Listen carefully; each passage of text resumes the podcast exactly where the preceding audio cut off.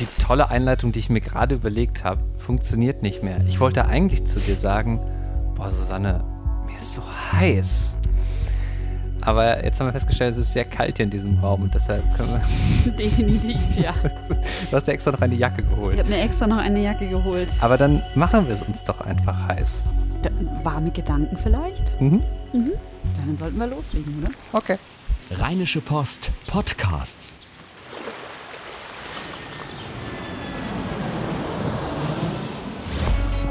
Gut Leben, der Podcast rund um Reisen, Gesundheit und alles, was unser Leben sonst noch besser macht. Es geht wieder los. Ich bin so aufgeregt. Klingelingeling. Mittwoch, der 1. März 2017. Herzlich willkommen im, ähm, ist es der meteorologische oder kalendarische Frühling? Also jedenfalls irgendwas mit Frühling. Irgendwas mit Frühling. Mhm. Gut Leben Podcast und wir haben, also, ne, wir wollen ja regelmäßig über äh, auch sexuelle Dinge sprechen hier, weil wir sagen, ähm, Tabus sind dafür da, gebrochen zu werden. Nein, also wir wollen auch über Themen sprechen, über die man vielleicht sonst nicht so spricht und wir nehmen euch quasi es ab, ähm, äh, seltsame Gespräche äh, mit anderen darüber führen zu müssen. Jo. Es geht um den weiblichen Orgasmus. So ist es. Ein Thema, das bestimmt unter der Hand super viel diskutiert wird, aber eben nicht öffentlich Mhm. oder offiziell. Warum wir überhaupt drüber sprechen, das ist vielleicht erstmal der wichtigste Punkt. Fangen wir doch mal bei den Fakten an. Denn eigentlich Einfach denken bei den alle, Leute, alle, alle Leute denken sich, so schnell, wa- wovon faselt der? Genau. Wovon faselt der? Wo, warum reden die darüber? Also, es gibt eine äh, Studie, Ja. die da besagt, ähm, dass heterosexuelle Frauen so insgesamt über alle Menschen hinweg betrachtet die wenigsten Orgasmen haben. Genau, sie haben äh, fast 53.000 Amerikaner befragt nach der Häufigkeit ihrer Orgasmen und zwar sowohl hetero als auch äh, homo- und bisexuelle Männer und Frauen. Und ähm, dabei kam eben raus, dass tatsächlich, also ähm, die, die, die höchste Orgasmusfrequenz, sage ich jetzt mal, also quasi fast immer kommen Heteromänner mit 95 Prozent der Befragten. Das ist also wirklich fast jeder Heteromann kommt immer beim Sex. Bei den Heterofrauen sind es dagegen nur 65 Prozent, also es ist ein bisschen mehr als jede zweite. Ähm, und ähm, damit schneidet sie halt im Verhältnis bei den Homo-Männern sind es 89, bei den Frauen 86 und bei ähm, den Bi-Kategorien ist jeweils also 88 Prozent der Bi-Männer und 66 Prozent der Bi-Frauen kommen immer. Generell muss man sagen, dass quasi in jeder Kategorie, also im Grunde ist es auch generell so, Männer kommen häufiger als Frauen laut Ja, dieser das- Studie. genau. Wobei man sagen muss, dass bei den lesbischen Frauen das äh, quasi fast angenähert ist. Also da würde ich das fast sogar noch in die statistische Toleranz mit reinfassen, dass Ja. also 86 versus 89 Prozent bei den homosexuellen Männern gegen homosexuelle Frauen, ähm, das ist ungefähr gleich. Und das ist aber schon interessant. Ähm, das passt ja auch so zu diesem, diesem was, was wundern wir auch so ein man fast weiß bewiesenermaßen, dass ähm, äh, Frauen dann vielleicht auch gerne mal einen Orgasmus vortäuschen ähm, äh, und äh, aber deutlich, wirklich deutlich seltener kommen. Ja, ganz genau. Die, ähm, das, das, beides ist wahr und beides bedingt sich vermutlich auch. Ja. Also ich muss tatsächlich sagen, dass ich jetzt gerade gar keine Zahlen kenne, aber ähm, mich auch erinnere, dass, die, dass ähm, es deutlich häufiger ist, dass Frauen Orgasmen vortäuschen, als man das im, im Allgemeinen denkt. Und ähm, was ich so ein bisschen vermuten könnte hier, gut, wenn das bei, bei homosexuellen Frauen so derartig drüber liegt über der Zahl bei Hetero-Frauen, da muss man sich ja schon fast fragen, also ah, na gut, man weiß vielleicht eher, was man tut. Richtig. Ja, Ich glaub, das ist und der- vielleicht auch die Offenheit ist vielleicht auch ist nicht so schwierig, weil man ja über den gleichen Körper redet. Und der andere und der Partner weiß auch besser, was man so tut. Ne? Also Ja, die, also ne, also Genau. ich, ich würde mal behaupten, also äh, äh, viele Männer haben sich da wahrscheinlich auch noch nicht gar nicht so intensiv mit beschäftigt, was eigentlich, also äh, was eigentlich äh, der Freundin oder der Frau ähm, dann besonders gut tut, was ihr Ja. gefällt. Also da muss man halt drüber sprechen und ähm, ich glaube, guter Sex ist halt dann immer der, wo das irgendwie in, also beidseitig funktioniert. Ähm, ich würde aber vermuten, dass da auch viel Zufall bei ist. Inwiefern Zufall? Einfach Na, also- ausprobieren und gucken, was klappt. Richtig. Und hoffen, dass das Signal stimmt. Richtig, genau. Ja, Aber ja. ich glaube halt, dass an vielen Stellen da gar nicht unbedingt so viel drüber gesprochen wird, sondern es eher sich so halt so ergibt und entweder kriegt der Mann es halt hin, zufällig die Frau auch noch mit zu befriedigen.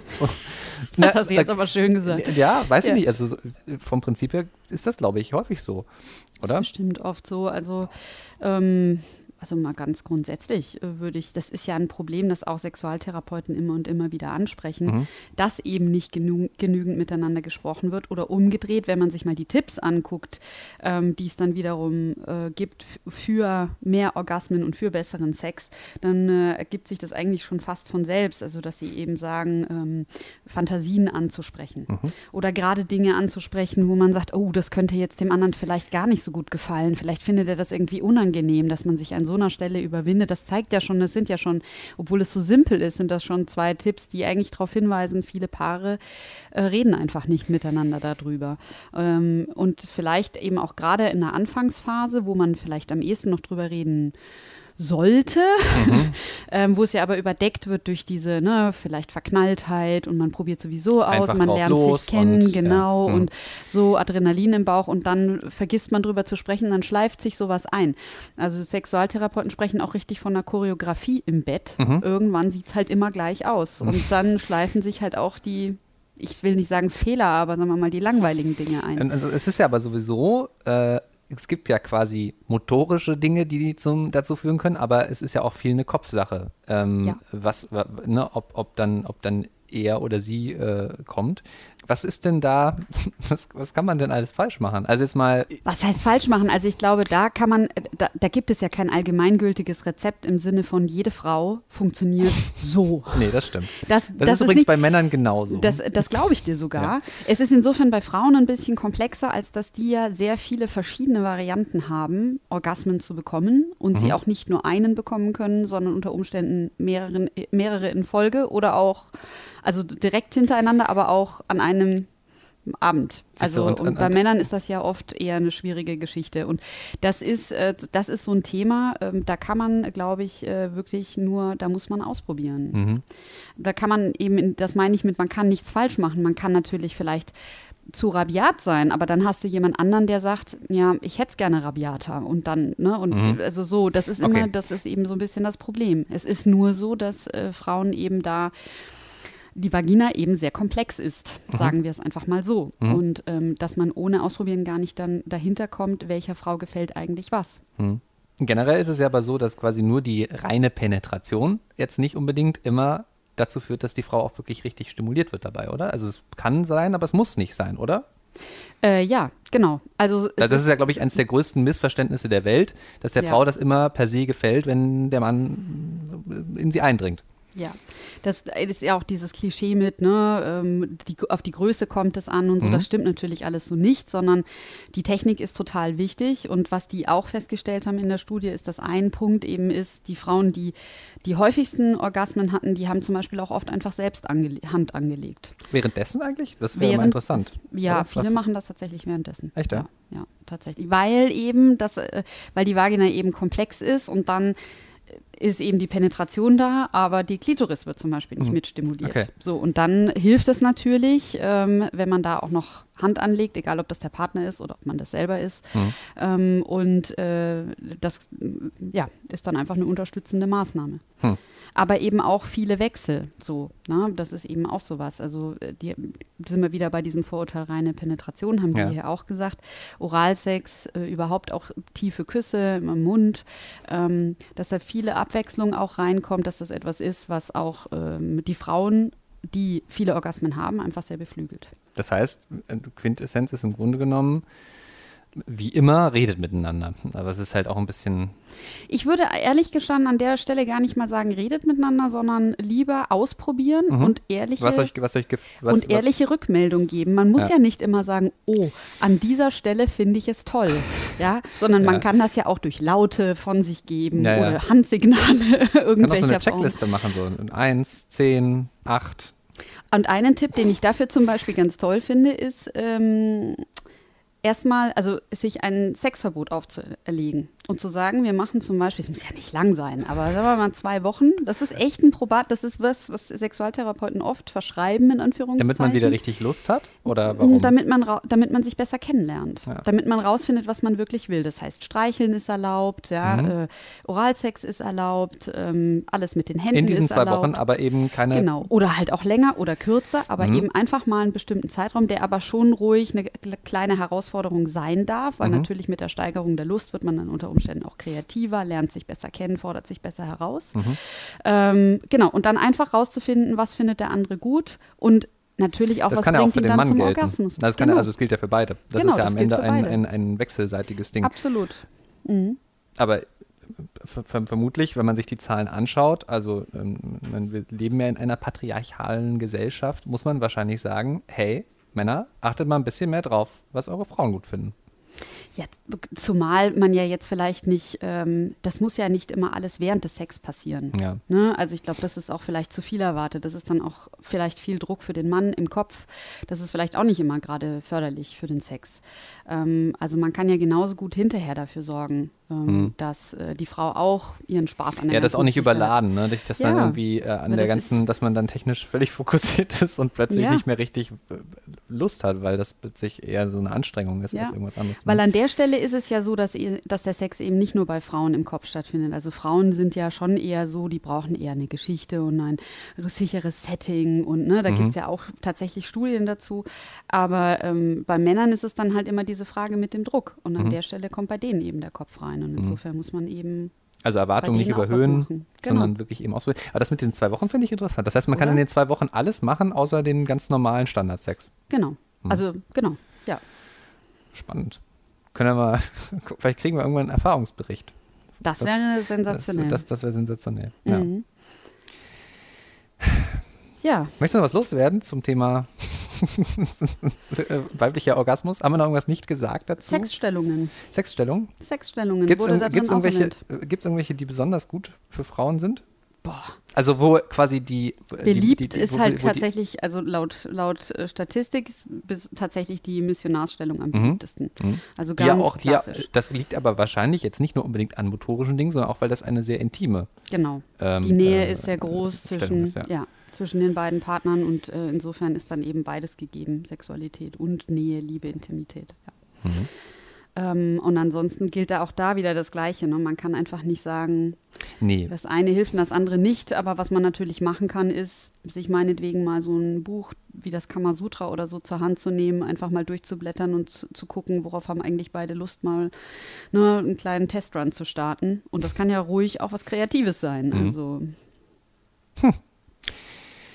aber ich, ich, würde sagen, das äh, war mal ein interessanter und heißer Sport durch eine Studie. also, dass eine Studie mal so heiß sein könnte, das ähm, dachte ich auch nicht. So, wie schlagen wir jetzt den Bogen zum Fasten? Wir haben ja gerade im Grunde genommen schon quasi über sexuelle Enthaltsamkeit. über Enthaltsamkeit gesprochen. Ähm, aber es geht jetzt eher um andere Enthaltsamkeit. Es ist ja jetzt, also heute ist ja Aschermittwoch. Man Das- könnte das, man könnte auch Sexfasten machen, 40 Tage Aber lang. das ist aber echt ein bisschen gemein. Das ist doch, wollen ist wir auch doch lang, nicht. ne? Wir wollen doch einfach auch, das, also Sex macht doch Spaß, Leute sollen doch. Nee, ich meine hier, nach diesem, anstatt zwei Wochen so. diese Geschichte zu machen, 40 Tage diese Geschichte zu machen. Okay, okay. Man kann aber auch anders fasten. Also fastest du? Also, Nein, tatsächlich nicht. Nee, ich auch nicht. Wobei, es ist sehr, sehr lustig, wo wir heute, also es geht, es gibt ja jetzt gerade, gibt ja gerade diesen Vorschlag von äh, und, also vom, äh, glaube ich, Bundesumweltamt oder so und den Grünen und auch die Bundesumweltministerin findet das toll, Autofasten, ja, also dass man das Auto stehen lässt und stattdessen mit ähm, Bus und Bahn fährt.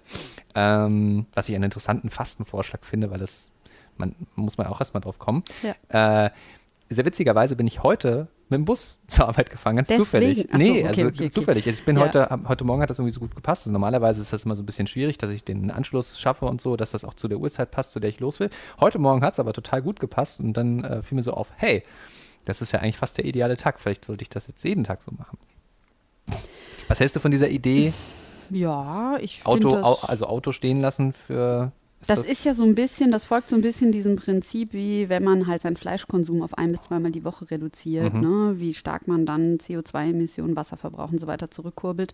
Ähm, und ich finde diese Sachen, das finde ich eigentlich super, weil ich glaube, also man sagt ja auch, man braucht ungefähr einen Monat, um was Neues zu lernen. Und ich könnte mir halt schon vorstellen, wenn man das gemacht hat, man ist vielleicht auf der einen Seite auch sehr froh, wenn man wieder ins Auto steigen kann, hat aber vielleicht auch herausgefunden, dass es gar nicht so ätzend ist, mit Bus und Bahn zu fahren. Mhm. Und dass man es vielleicht doch häufiger einfach mal macht. Ich habe zum Beispiel heute gemerkt, äh, als ich dann im Bus saß, hey, ich habe ja erstens Zeit, ähm, so ein bisschen irgendwie mal ein paar Sachen zu lesen, zu denen ich sonst nicht kommen würde. Und ich habe, der Bus fährt ganz wunderschön über die Rheinkniebrücke, über die ich sonst mit dem Auto auch fahre, aber da muss ich mich auf den Verkehr konzentrieren. So konnte ich mal links und rechts aus dem Fenster gucken und diesen tollen Blick über Düsseldorf genießen. Also es, war, es waren schon echt zwei Dinge, wo ich dachte, es ist eigentlich schon ganz gut. Wenn er jetzt ein bisschen häufiger fahren würde, da wäre er noch leerer, aber das wäre eigentlich schon ganz gut. Ja, da bin ich ein bisschen neidisch, weil äh, ich fahre auch häufig mit Bus und Bahn, aber mein Weg ist so kurz und die Stationen, die ich äh, zurücklege, ähm, dass ich eigentlich, ich kann nichts lesen. Mhm. Ich höre jetzt immer Podcasts. Das ist toll. Nicht ja. wahr? Eine gute Empfehlung übrigens, auch ja. wenn ihr jetzt irgendwie äh, sagt, machen, machen Autofasten ja. hört doch mal ein bisschen Podcasts. Absolut. Von der Rheinischen Post zum Beispiel. Wir haben ja. verschiedene andere Podcasts auch. Äh, podcasts.rp-online.de. Tolle Formate, zum Beispiel unser Nachrichtenpodcast, den Aufwacher. Wir haben, äh, es gibt äh, ähm, äh, äh, Michael Brücker und Daniel Fiene machen den Chefredakteurs-Podcast und unterhalten sich über allerlei Dinge. Ähm, wir haben sogar einen Fußball-Podcast über Borussia Mönchengladbach. Ganz toll. Ähm, so, Werbeblock vorbei. Nee, aber ähm, Gibt es noch andere Sachen, die so irgendwie populär sind, äh, vom, vom Dinge fasten? Smart also ich, Smartphone liegen lassen, ne? Ja, ich habe, äh, Statista hat noch was rumgeschickt, was mhm. die Leute sich am ehesten vorstellen könnten. Und äh, in Sachen Gegenstände lag da der Fernseher mit 34 Prozent auf Platz ja. 1. Ähm, und dann ähm, Handy und Computer mit 23 Prozent und dann mit 18 Prozent das Auto. Ich habe jetzt die Lebensmittel rausgelassen und auch das Rauchen. Ähm, fand ich interessant, dass dann doch die meisten als erstes ans Fernsehen denken. Ist natürlich aber auch in gewisser Weise am leichtesten, weil man natürlich die Informationen dann dann übers Internet beziehen Ja, dann kann. ist halt die Frage, ne, ist Streaming im genau. Netz dann irgendwie, gucke ich halt YouTube statt Fernsehen, ist halt irgendwie auch Quatsch, ne? Aber ist schon interessant auch, dass ähm, offenbar, äh, also das ist jetzt für Deutschland gewesen, ne, ja, glaube ich ja, ja, dass offenbar wirklich so Technologie, also so Abstand von Technologie und Rückzug irgendwie auf eine nicht, also auf eine technologiefreiere Welt offenbar als, als etwas Erstrebenswertes gilt. Weil wenn Leute jetzt sagen, ich, ne, also Computer lasse ich weg oder ich lasse den Fernseher weg oder ich lasse das Smartphone weg, das ist immer irgendwie so, ich will weniger Technik. Ja, es ist halt auch ein spezieller Zustand. Also immer dieses Gucken auf einen Bildschirm mhm. ist ja auch immer das äh, Betrachten einer unnatürlichen Oberfläche. Ist ja was ganz anderes, als wenn ich einen Baum angucke oder selbst wenn ich hier aus dem Fenster auf die Straße schaue. Und das macht im Gehirn auch was ganz anderes. Kostet tatsächlich auch deutlich mehr Kraft, also es ist, äh, Brain Power. Und wenn ich auf den Baum gucke und nicht auf den Bildschirm. Andersrum, wenn ich auf den Bildschirm gucke und ist das mehr Baum, Arbeit? Dann okay. ist das mhm. mehr Arbeit. Das ist mehr Anstrengung. Das, heißt, das ist für die Augen mehr Anstrengung. Ähm, äh, nicht umsonst verschlechtert es ja auch die Augen. Also es macht deutlich mehr müde und deswegen macht das eigentlich schon Sinn. Und dann kommt natürlich noch das Einprasseln von Informationen. Mhm. Ähm, wir sind ja eigentlich drauf gepolt, Informationen zu reduzieren. Und wenn wir vom Internet sitzen, dann erhöhen wir diese Informationsflut wieder künstlich. Mhm. Und da wundert das überhaupt nicht. Und dann kommt noch hinzu, dass wir dann versucht sind, keine Pause zu machen. Also, ja. ne, Weil wir halt so neugierig schicken. sind. Also Neugier ist ja. ja. ist ja so der Gegenpol davon. Also die Dauererreichbarkeit. Mhm. Ne? Also ähm, ich, war, ich war auf einem Konzert und ich fand es schon wirklich krass. Da gab es dann Leute, die haben alle fünf Sekunden auf Social Media geguckt, haben die Leute jetzt auch mein Foto gesehen, äh, streamen, streamen die das jetzt quasi alle live mit mir mit und ich dachte so, man ist wirklich nicht mehr im Hier und Jetzt. Also man mhm. ist so damit verbunden, in dieser virtuellen Welt gesehen zu werden. Und ähm, insofern, also halte ich das eigentlich für sehr sinnvoll. Ich bin dagegen zu sagen, ich lege mein Smartphone komplett weg. Also ich meine, ich, ich bin ich könnte Onliner. das auch ne? gar nicht. Ja, also nee, wir könnten genau. das beide nicht. Dann wir könnten es beide ja. nicht. Es würde meine Lebensqualität auch wirklich deutlich reduzieren und ich würde Richtig. in Düsseldorf auch nichts mehr finden. Also das kommt auch noch dazu. Ich würde mich ständig verfahren. Aber ähm, trotzdem zum Beispiel zu sagen, ganz bewusst, ähm, weiß ich nicht, nach 21 Uhr meinetwegen ähm, mache ich es nicht. Lass, oder lass wenn ich lieber in, oder lese ein genau, Buch dafür oder eine Zeitschrift genau, oder so. Genau. Mhm. Oder wenn ich in Gesprächen bin, ne, dass ich dann wirklich das Handy in zum Beispiel in ein anderes Zimmer lege und mich wirklich auf das Gespräch konzentriere und erst danach das Handy wieder nehme mhm. oder so. Also so kleine Maßnahmen, die man im Alltag machen kann, die auch eine Form von Mini-Fasten sind, um einfach aus diesem, um ein bisschen Digital, Digital Detox zu machen. So, so generell vielleicht, dass man noch ein bisschen so äh, abheben auf generell das Fasten. Ich glaube, das, das Wichtigste ist doch aber auch dabei, das nicht zu übertreiben. Ne? Also sich nicht zu hohe äh, auch, auch Erwartungen zu stecken. Also, ne, ne also am besten jetzt nicht zu sagen, so, ich höre jetzt mit dem Rauchen für die Tage auf und äh, ich trinke auch keinen Alkohol und ich äh, lebe vegetarisch und ich lasse mein Smartphone liegen. Also das wäre ein bisschen viel. Ja, zumal wir denken immer, wir brauchen die große Keule, ja. ne? weil natürlich auch Fasten und weil das ja so einen religiösen Kontext hat, das klingt alles immer so riesig. Ja. Aber tatsächlich ist es so, und das beweisen auch die Studien, die kleinen Maßnahmen bringen mindestens genauso viel, wenn nicht vielleicht sogar mehr. Wichtigstes Wort, das ich, glaube ich, bisher in diesem Podcast von dir neben Gekröse gelernt habe, Ja. ist intermittierendes Fasten. Also, ne? Ja, Ja, ja, wirklich. Also genau, halt, halt ja. von den drei Genau. Mahlzeiten am Tag eine weglassen und nicht Genau. alle. Ja, genau. Und dann auf 12, 14, 16, 18 Fastenstunden kommen, je nachdem, Mhm. wie es einem dann eben beliebt und wie es auch alltagstauglich ist. Ja. Und äh, damit äh, stößt man eben so einen intensiven Reinigungsprozess schon an. Und das ist wirklich eine alltagstaugliche Variante. Man muss nicht darben und irgendwie die ganze Zeit am Knochen Und, nagen. und, und das gilt eben auch für andere. Und das gilt auch für Fastendinge. andere. Also, Sachen, genau. also wahrscheinlich sowas wie, ich fahre halt morgens mit dem Bus zur Arbeit und nachmittags mit dem Auto wieder zurück. Was ja Genau. mit äh, also Diensten wie Drive Now oder Car2Go durchaus möglich ist in einer Stadt wie Düsseldorf. Aber nicht so alltagstauglich vermutlich für kleinere Orte. Ja, definitiv. Ein Gelassenheitscoach hat mir mal eine Übung verraten, die finde ich auch super an der Stelle. Ähm, und zwar die Ein-Minuten-Pause. Und das ist wirklich so, der empfiehlt mehrfach am Tag, aber es reicht halt auch schon, wenn man es nur zweimal macht, sich einfach hinzusetzen, eine Minute quasi auf dem Handy einzustellen und für diese Minute einfach zu sitzen, um mal kurz runterzukommen und nichts zu tun. Und eine Minute kann halt wirklich jeder leisten. Also das ist einfach keine Zeit, aber es, ähm, es holt einen einfach mal kurz runter, ähm, fährt den Stress raus, man kann mal kurz sich besinnen und ähm, sorgt eben dann automatisch für mehr Gelassenheit. Und das fand ich eine tolle Mini-Intervention. Oder mal einen Spaziergang machen, aber dabei aufpassen, nicht von einer Zecke beißen lassen. Oh, Henning. Tada. Das war wieder Das- einer der ganz großen Übergänge. Ja. Ja. Das ist noch so, das ist noch so unser Service jetzt zum Schluss. Wir wollen Ja. kurz über Zecken sprechen. Ja. Ähm, ich hatte schon mal einen Zeckenbiss und war sehr froh dann im Nachhinein, dass es mich nicht äh, hat, dass ich irgendwie Borreliose oder ähm, ist, äh, wie heißt das? FSME ist, glaube ich, Genau. die, weißt du die, was das ausgesprochen heißt? Es ist jedenfalls Hirnhautentzündung. Hirnhautentzündung. Also ich hatte keins von beidem, aber ich hatte auch so eine Rötung. Und da dachte ich so, huh, und da bin ich auch zum Arzt gegangen und ich fand das ganz, ganz äh, schlimm.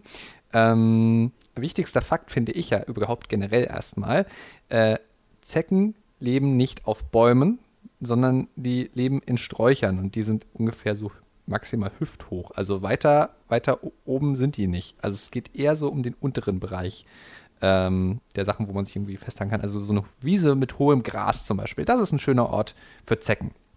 Ja, oder man äh, geht eben durch den Wald und äh, durch Sträucher durch, streift mit dem Arm dran äh, und dann krabbeln die auf dem Körper, bis sie eine Stelle haben, die sie besonders toll finden. Gerne so was Warmes wie Achselhöhlen oder hinterm Ohr oder so Leistengegend und nisten sich dann ein. Und man merkt es nicht, weil sie ein kleines ähm, Anästhetikum, also ein kleines äh, Betäubungsmittel erst injizieren Das und ist dann krass. es nicht. Ja, ja, die sind echt, das sind Killer. Es gab ja tatsächlich eine Forscherin, die gesagt hat, die Zecke ist Deutschlands gefährlichstes Tier. Oh Gott. Ja, und ich muss ganz ehrlich sagen, und das ist auch ein bisschen der Fakt der Woche, wenn du so willst. Ich Ja. habe heute mal einen mitgebracht, äh, um einfach mal zu demonstrieren, was Zecken eigentlich für Terminator-Viecher sind. Ja. Ähm, diese Dinger lassen sich nicht killen. Also es gibt Versuche, zum Beispiel in die Waschmaschine. Kannst du sie, wenn du Kleidung in die Waschmaschine steckst, in der Hoffnung, dass dann auch eine möglicherweise darin befin sich befindende Zecke absäuft, kannst du Ja. es vergessen. Selbst bei Kochwäsche, nicht so um 90 Grad oder so. Ähm, das könnte vielleicht sein. Das ist das Einzige tatsächlich, was ich jetzt hier nicht mit in meinem Okay. Potpourri habe. Es ist aber so, dass die unter Wasser bis zu 30 Tage überleben. Das heißt, die krabbeln auch aus. Die krabbeln auch aus dem Rohr wieder raus. Ja, also wenn du die halt im Waschbecken versenkst, äh, äh, die kommt im Zweifelsfall wieder raus. Dann äh, können sie zehn Jahre ohne Nahrung überleben.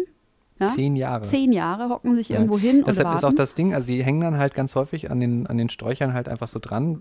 äh, Mit Geduld. So, so, so im Herbst und warten halt auf den Frühling und äh, Ja, mit Geduld. Das tut denen alles nichts, weil ihnen nämlich auch kalte Temperaturen nichts tun. Mhm. Also es gab auch irgendwie mal so die Idee, man muss seine Klamotten dann in den Tiefkühler legen. Mhm. Das kannst du aber auch vergessen.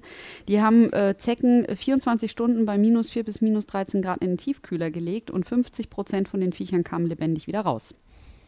Also es sind wirklich Terminator-Viecher. Ja. Und die einzige Variante, auch mit dem Schuh erschlagen zum Beispiel, bringt nichts, weil das sind, da ist ja meistens dieses Profil und weil Ja. die so klein sind, erwischt man sie damit nicht. Das heißt, Ja. wenn ich eine Zecke wirklich zielsicher killen will, dann muss ich sie eigentlich zwischen zwei Blätter legen, ein Glas nehmen, draufdonnern und dann zur Seite wegziehen, damit ja, ich sie war jetzt schon ein bisschen platzt. brachialer und habe so einen Hammer direkt vor mir gesehen. So mit dem- Oh, so, auch schön, ja. ja. Oder anzünden, Oh. Geht das überhaupt? bestimmt. Erst überschütten oder was? Mit ein bisschen Benzin, Hausbenzin. Ja, also ich glaube, das wird dann irgendwann sehr martialisch, aber also es gibt schon Möglichkeiten, sie umzubringen, aber ja, es ist aber sehr es schwer. Ist schwer, es ist anstrengend, man muss es wirklich herausfordern, ja, Mhm. auf jeden Fall.